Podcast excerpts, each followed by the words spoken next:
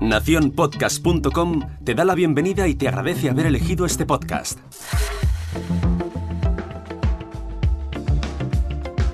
Hola, mi nombre es Jorge Marín y esto es al otro lado del micrófono.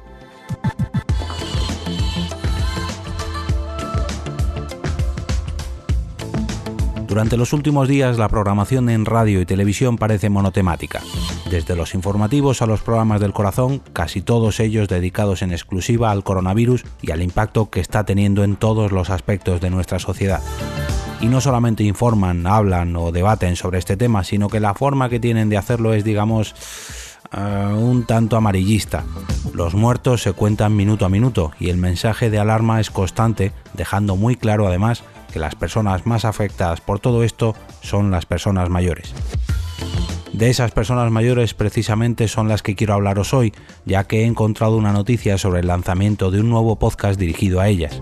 Según podemos leer en la web agronewscastillaileón.com, FADEMUR, la Federación de Asociaciones de Mujeres Rurales, lanza su primer podcast con consejos para las personas en cuarentena os leo la noticia sobre este lanzamiento que quizás pueda ayudar a vuestros abuelos y abuelas o a esas personas mayores de vuestro alrededor y oye, gracias a esta noticia quizás podamos convertirlas en nuevos oyentes de podcast habituales. La noticia dice lo siguiente. La Federación de Asociaciones de Mujeres Rurales FADEMUR se ha organizado para seguir trabajando durante la cuarentena decretada. En plena crisis sanitaria por el coronavirus, la Federación ha reforzado el trabajo que venía desempeñando en relación a las personas mayores. En este sentido, FADEMUR, vinculada a la organización UPA, se concentra en estos días en prevenir la pérdida de calidad de las personas mayores, para lo que la Federación ha lanzado una pequeña guía de consejos en formato de audio. Y es que para los y las mayores, la reducción de la actividad durante el periodo de cuarentena puede suponer un punto de inflexión en sus capacidades. Por eso, como han dicho desde FADEMUR, cuidar de las y los mayores no solo significa ayudarles a no entrar en contacto con el virus, también pasa por ayudarles a prevenir que el aislamiento suponga un deterioro físico y mental. La guía de consejos ha sido elaborada por un equipo multidisciplinar que va desde el campo de la psicología, la sociología y la terapia ocupacional.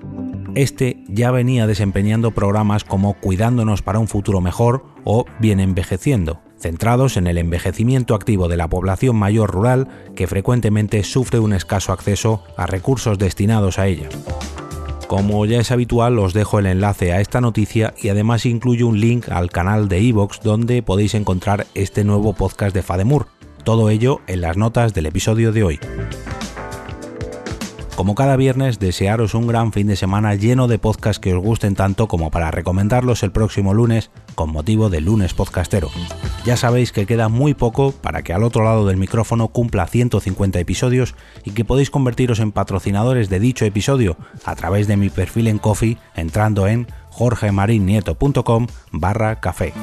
Y ahora cierro la semana despidiéndome y como cada día regresando a ese sitio donde estáis vosotros ahora mismo, al otro lado del micrófono.